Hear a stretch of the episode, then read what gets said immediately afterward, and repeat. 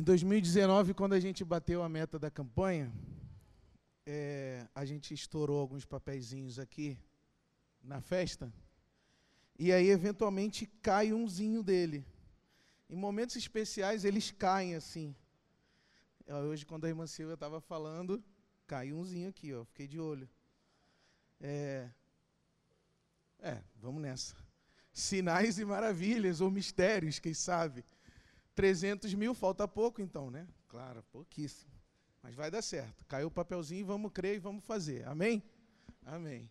Então você vai se referir agora a outro papel, a outro texto e a outra mensagem que faz muito sentido para o tempo de hoje, tempo da mesa de Jesus, a mesa de Jesus nesse nosso dia de viver. Queria te convidar então a acessar a sua Bíblia aí, no Evangelho de João, capítulo 6. Evangelho de João, capítulo 6, eu leio o versículo 48 em diante. Evangelho de João, capítulo 6, versículo 48 em diante. Disse Jesus: Eu sou o pão da vida. Os seus antepassados comeram o maná no deserto mas morreram. Todavia, aqui está o pão que desce do céu, para que não morra quem dele comer. Eu sou o pão vivo que desceu do céu. Se alguém comer deste pão, viverá para sempre. Este pão é a minha carne, que eu darei pela vida do mundo. Então os judeus, que tinham uma certa ojeriza a essa história de comer carne, começaram a discutir exaltadamente entre si: como pode este homem nos oferecer a sua carne para comermos? Toda a memória que o escritor do Evangelho de João está fazendo nesse capítulo 6 faz referência a uma das tradições fundamentais de Israel, que é a experiência no deserto de receber o maná cotidiano, o pão de Deus cotidiano, enquanto o povo fazia sua peregrinação para longe do cativeiro, para dentro de uma terra que mana leite e mel. Num dado momento dessa travessia, esse texto você encontra em Êxodo, no capítulo 16. Num dado momento dessa travessia, o povo experimentou a fome. No deserto, a fome. E diante da fome, o povo começou a resmungar, blasfemar, suspeitar porque Deus os tirou do Egito para expor cada um e cada uma delas à morte no deserto. Eles começaram a resmungar com a sua liderança, perguntando o seguinte: nós éramos escravizados, nós experimentávamos a violência da escravização, mas pelo menos lá no cativeiro nós tínhamos pão. Nós não tínhamos vida abundante. Nós não tínhamos vida verdadeira. Nós não tínhamos liberdade, mas nós tínhamos pão. Que Deus é esse que tira a gente do cativeiro, do lugar do pão, ainda que da escravização, para nos lançar no deserto e nos matar de fome. Então o povo passa por essa experiência da fome e ali suspeita de Deus. Então Deus faz um pacto com a comunidade de Israel e diz o seguinte: Eu vou enviar a vocês cotidianamente uma dose de provisão. Eu vou derramar dos céus tal como o papelzinho. Eu vou derramar dos céus uma porção, e essa porção vai alimentar vocês diariamente enquanto vocês fizerem a peregrinação no deserto. Não lhes faltará pão no deserto, porque eu vou fazer chover sobre vocês o pão cotidiano. Mas, mas, há dois poréns. Vocês só podem pegar a quantidade necessária para um dia de vida.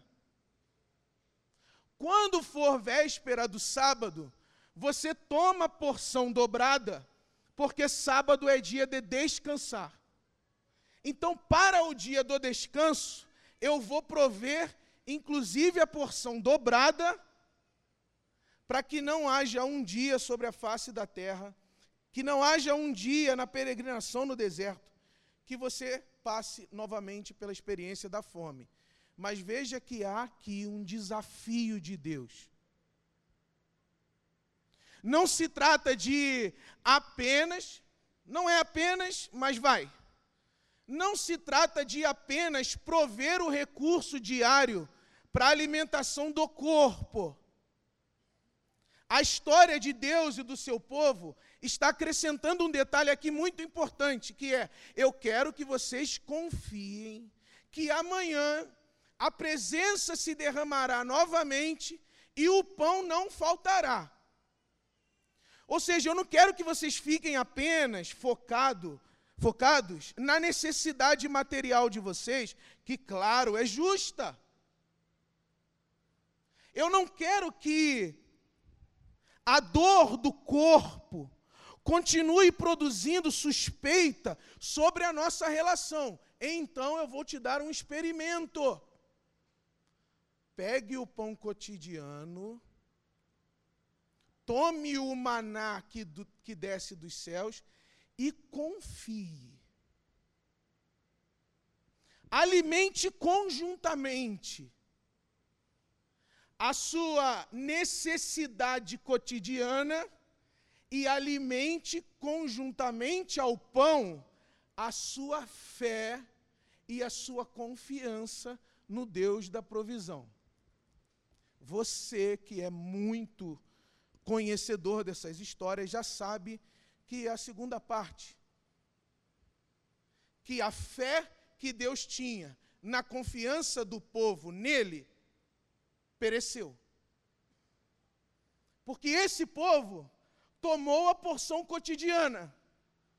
Mas havia entre o povo aqueles e aquelas que continuaram a armazenar. E aí o que aconteceu? com o excedente apodreceu. Era o pacto de Deus com a comunidade. Tome a porção cotidiana, porque eu sei que a fome no corpo dói. Dói tanto que vocês estão pensando em voltar para a escravização para não ter que passar por essa experiência da fome, que é a dor no corpo. Eu sei que a dor no corpo, a dor da fome, dói tanto que vocês estão pensando que a vida de vocês no cativeiro era melhor do que a vida que vocês têm agora em liberdade. Eu sei que a fome dói. Mas não armazene, porque eu voltarei amanhã. Não armazene, porque eu lhes darei amanhã. Mas com fome é muito difícil acreditar que o futuro estará provido. Na dor, em face da morte, porque, como vão dizer os poetas, a fome é a morte na barriga, em face da morte, é muito difícil acreditar que o futuro será provisionado por Deus. Quem sofre nesse momento aqui, junto com um povo que tem fome, é a própria fé. A fé fica sob suspeita. Deus fica sob suspeita. E aí eu tenho e sinto a necessidade de provisionar o meu futuro. E daí o pão apodrece. E Deus repete a observação: tome o pão cotidiano e, conjuntamente ao pão, confie. Conjuntamente ao pão, espere. Maior que o pão cotidiano, maior que o maná que desce do céu, é o Pai que provê cotidianamente o seu sustento. Deus, portanto, desde a tradição do Êxodo, capítulo 16, queria ensinar, queria revelar uma verdade, que Jesus repete em muitos momentos, que nem só de pão viverá o homem, mas da confiança na palavra que procede da boca de Deus. Que se esse homem encantado com o pão cotidiano, se desvincula da palavra que procede da boca de Deus, lhe apodrece a própria fé. Esse homem focado na manutenção legítima do seu próprio corpo, na sustentabilidade legítima da sua própria existência, esse homem com medo da morte em forma de fome, ele vai ao limite de suspeitar da própria presença provedora de Deus. E nessa passagem está acontecendo algo semelhante a Êxodo capítulo 16. Há novamente uma multidão. Agora, ao mar de Tiberíades. Jesus começa a conversar com seus discípulos como que incitando a seguinte reflexão: bem, vocês, discípulos e discípulas, que conhecem a tradição de um Deus que alimenta o povo no deserto, vocês que ouviram falar no maná que cai do céu e sustenta o povo cotidianamente, o que é que vocês vão dar para a multidão que está esperando a gente? O que é que vocês vão dar de comer para a multidão faminta que está esperando a gente do lado de fora? Os discípulos dizem para Jesus: Olha, nem se a gente tivesse todas as economias possíveis, a um grupo, a uma comunidade como a nossa, nós daríamos conta da fome de tanta gente. Jesus tem tanta gente aí que nem mesmo uma promoção em qualquer melhor, qualquer melhor venda ao nosso redor dá conta de tanta fome, de tanta gente, de uma multidão desesperada por alimentação. Então Jesus pergunta: e o que é que vocês têm de mínimo aí? Qual é o mínimo que vocês têm em relação à fome da multidão? E os discípulos dizem: Olha, tem um vascaíno aí que tem cinco pães e dois peixinhos. Não sei se a gente vai dar conta de fazer maná para tanta gente, tendo apenas cinco pães e dois peixinhos. Veja aqui, veja aqui um sinal daquela desconfiança tradicional de Êxodo capítulo 16. Bom, vocês estão diante do Deus provedor, criador de toda a vida.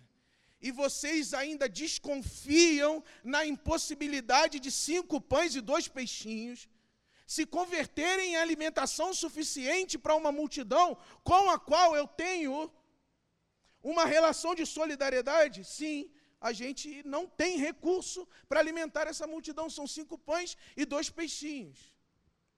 E Jesus realiza ali a chamada primeira multiplicação dos pães e peixes.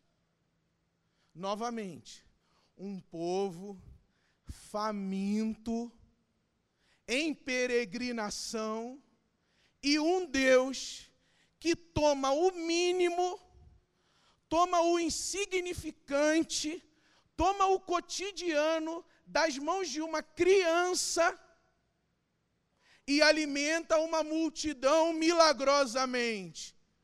A questão é: terá esse povo aprendido a confiar finalmente? Ou eles vão incorrer no mesmo erro tradicional que é assistir a Deus fazendo milagres, assistir Deus produzindo recurso de vida a partir do mínimo disposto, ou eles vão suspeitar novamente? Aí que eu vou dar uma passagem rápida. Depois disso, Jesus anda sobre o mar, como que repetindo a própria tradição da travessia, acima e além do impossível. Mas Jesus andar sobre o mar não é necessariamente uma conversa sobre o pão. E logo depois que ele atravessa o mar, logo depois que Deus supera a separação do mar novamente, os discípulos chegam para Jesus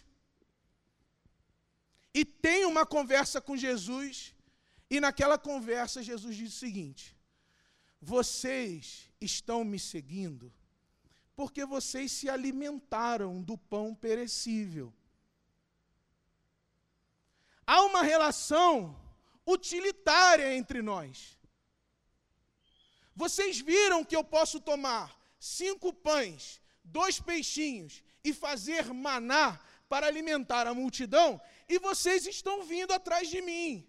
Eu sei que vocês não perceberam a profundidade do sinal. Eu sei que vocês não perceberam a intensidade do sinal. Vocês estão aqui pelo pão que perece. Eu sei que se vocês pudessem, vocês também armazenariam. Eu sei que vocês também têm medo da morte por meio da fome. E é por isso que vocês estão me seguindo. Vocês também sofrem do mesmo problema que os ancestrais de vocês sofreram. Ou seja, vocês não conseguem ver o milagre para além do milagre. Vocês só conseguem enxergar no milagre aquilo de útil que o milagre produz para vocês. Vocês só conseguem se relacionar com o milagre na relação da produção de saciedade que o milagre faz no corpo de vocês. Não que Jesus esteja negando a fome, não que Jesus esteja negando a dor, não que Jesus esteja negando a morte na barriga. Só que Jesus está dizendo sim, que há uma fome que não se sacia na fome do pão, e que há uma nutrição sem a qual nós vamos viver em busca de milagre a milagre, nunca nos saciando realmente da presença do Criador, do provedor, daquele que faz o pão descer do céu. Existe uma fome de vida, existe uma fome espiritual que, se a gente não sacia, a gente passa a tratar o próprio Deus como uma máquina realizadora de milagres, a saciar a nossa fome e não naquele que é o Criador e que provê do céu toda a vida que importa. É como se Jesus estivesse dizendo o seguinte: olha, vocês têm fome no corpo e eu reconheço, mas vocês também têm fome de Deus.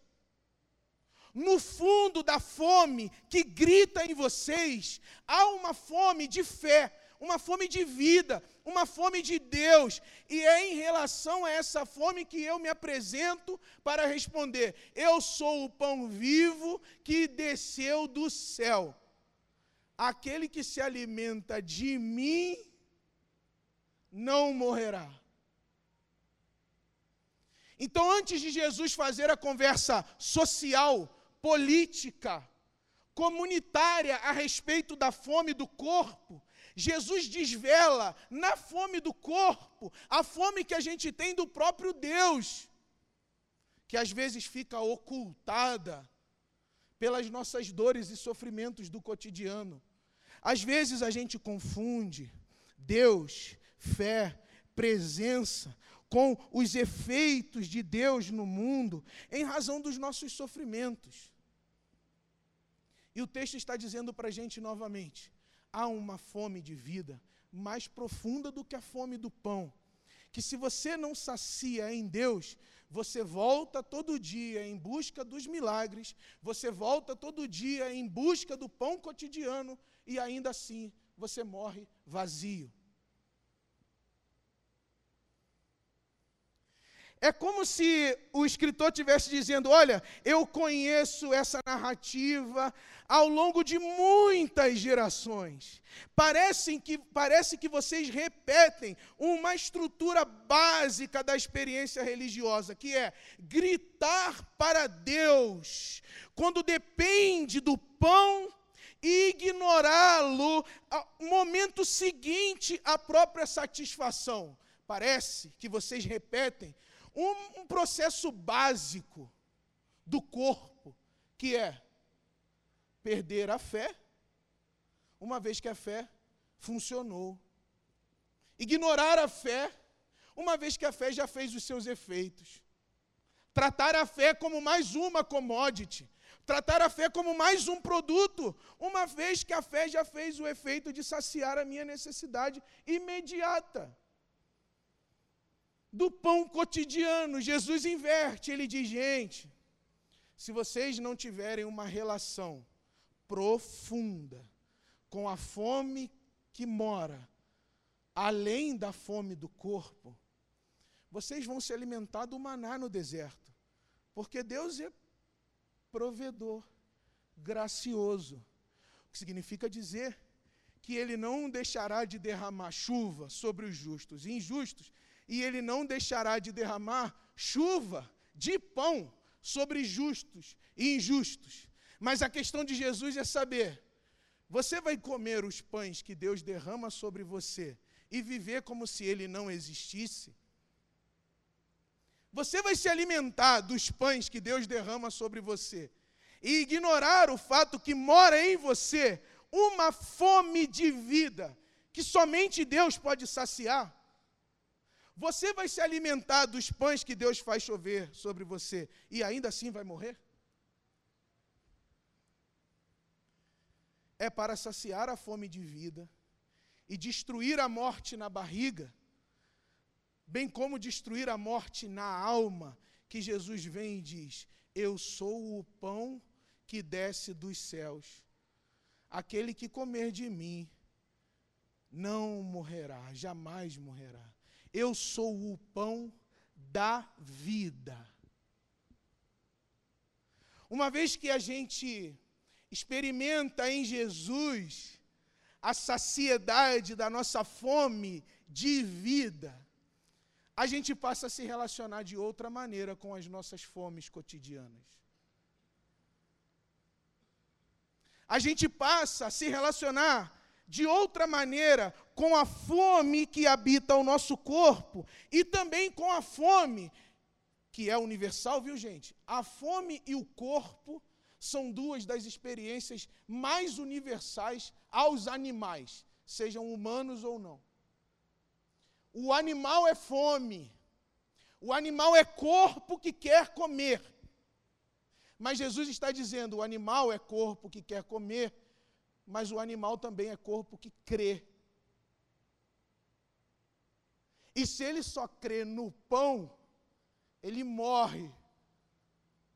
Mas aquele que se alimenta de Jesus, aquele que faz de Jesus a sua nutrição, aquele que faz das palavras de Jesus a sua saciedade, se relaciona diferente com o seu corpo se relaciona diferente com a sua fome, se relaciona diferente com a sua fome de amor, se relaciona diferente com a sua fome de reconhecimento, se relaciona diferente com a sua fome de comunidade, se relaciona diferente com a sua fome de religião, se relaciona diferente com a sua fome de prazer, porque a fome fundamental de Deus está saciada em Jesus.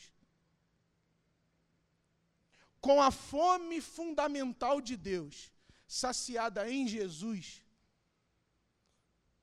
a Bíblia dá dois caminhos para a gente. Primeiro, o caminho da confiança no amanhã. Jesus, numa conversa muito elementar com os seus discípulos, diz: Vocês não prestaram atenção nas flores do campo? Vocês ainda não prestaram atenção nos animais na criação que não trabalham nem armazenam com quanto Deus os alimenta cotidianamente. O Evangelho chama a atenção de todos e de cada uma de nós para a certeza de que Deus não é apenas o miraculoso que pode prover e saciar as nossas fomes imediatas e instantâneas. Deus é o Deus da provisão da vida todos os dias. Deus é o Deus da provisão da vida todos os dias. No ciclo de vida generoso de Deus, o pão continuará chovendo sobre você, sobre a sua família, sobre a sua casa, e você poderá experimentar duas reações: a reação de gratidão do bucho cheio e a reação de adoração, a manifestação da adoração por quem Deus é, criador, provedor e sustentador de todas as coisas. E a segunda resposta do Evangelho é: por que você tem a fome de Deus saciada, você começa a chamá-lo de Pai, e assim passa a enxergar a fome do irmão. Porque você tem a fome de Deus saciada, você você passa a fazer a seguinte oração de generosidade: Pai nosso, que está nos céus, santificado seja o seu nome, venha a nós o vosso reino, e seja feita a sua vontade, aqui na terra como no céu. O pão nosso de cada dia, dá-nos hoje. Percebe a extensão Percebe a profundidade dessa, dessa resposta que o Novo Testamento dá à fome? O que é que o Novo Testamento diz a respeito da fome? Primeiro, ele diz que Deus é generoso, doador, dadivoso, faz chover pão do céu sobre justos e injustos. Aí você, que é esperto, economista, contador, cientista, me pergunta: da hora dos anjos. Mas tem gente acumulando o pão que Deus derrama, enquanto outros vivem a morte na barriga, por não ter absolutamente nada. Então, essa conversa sua de que Deus derrama pão sobre justos e injustos, no nosso mundo, é falha. Porque no nosso mundo, um pouco, um pouquinho de gente que, que se considera mais justa que as outras, tem pão cotidiano, enquanto uma multidão vive a morte na barriga. A resposta do Evangelho é: o problema não é que Deus deixou de derramar. O problema é que há entre vocês aqueles que acumulam, ao invés de orar o Pai Nosso ao invés de transformar o pão numa experiência de partilha e de solidariedade generalizada. O problema não está na fonte dadivosa de toda a vida. O problema está nos nossos acúmulos cotidianos que faz apodrecer a nossa fé, que faz apodrecer a nossa solidariedade e que faz o outro sofrer a morte na barriga. E como é que o Evangelho pretende nos fazer mudar? Como é que o Evangelho pretende transformar a nossa inclinação armazenadora? Como é que o Evangelho pretende transformar esse medo, essa desconfiança sobre o amanhã, que faz com que a gente queira armazenar a quantidade de pães e peixes que Deus derrama milagrosamente sobre nós. Ele diz dos anjos: vai orar em nome de Jesus e vai aprender que o Deus que você chama nosso requer a partilha de um pão que também seja nosso. É nesse sentido que Jesus é pão cotidiano. Jesus é pão cotidiano porque, além de alimentar a nossa fome de vida, a nossa fome de Deus, nos ensina a reconhecer, a contemplar, a orar e a buscar a saciedade da fome de vida e de pão que há no coração e no interior de cada um e de cada uma de nós. Jesus apareceu como Deus para ensinar a gente a orar por um pão que não perece, que é Ele mesmo. É como se Jesus estivesse dizendo: Eu sou o maná inesgotável. Ah, mas Jesus deseja que ele seja maná inesgotável, não apenas para a saciedade das nossas fomes imediatas, mas para que a gente seja capaz de reconhecer a fome de vida e a fome de pão que reside em cada coração humano. Você não poderá, você não poderá orar ao Pai de Jesus e se desvincular da necessidade de clamar por um pão que possa ser partilhado entre todos e todas nós. Porque se você precisa de um dia de viver diante de Deus, todas as pessoas que estão ao seu redor aqui agora precisam dessas duas fomes saciadas também. A fome da vida de Deus e a fome do pão que vence a morte na barriga. E a minha oração por você e por todos e todas nós é que a gente faça essa oração que a gente viva nessa fé. Na fé que se alimenta de Deus e que reparte Deus e o pão entre as irmãs e os irmãos. A fé dentro da qual possa existir um dia de viver na fé, mas um dia de partir o pão no comum, na comunidade, em nome e em memória de Jesus. Talvez esse seja o grande milagre que o Evangelho espera. Seres humanos tão saciados de Deus e tão solidários à fome do mundo, que saibam partilhar o Pai e o pão.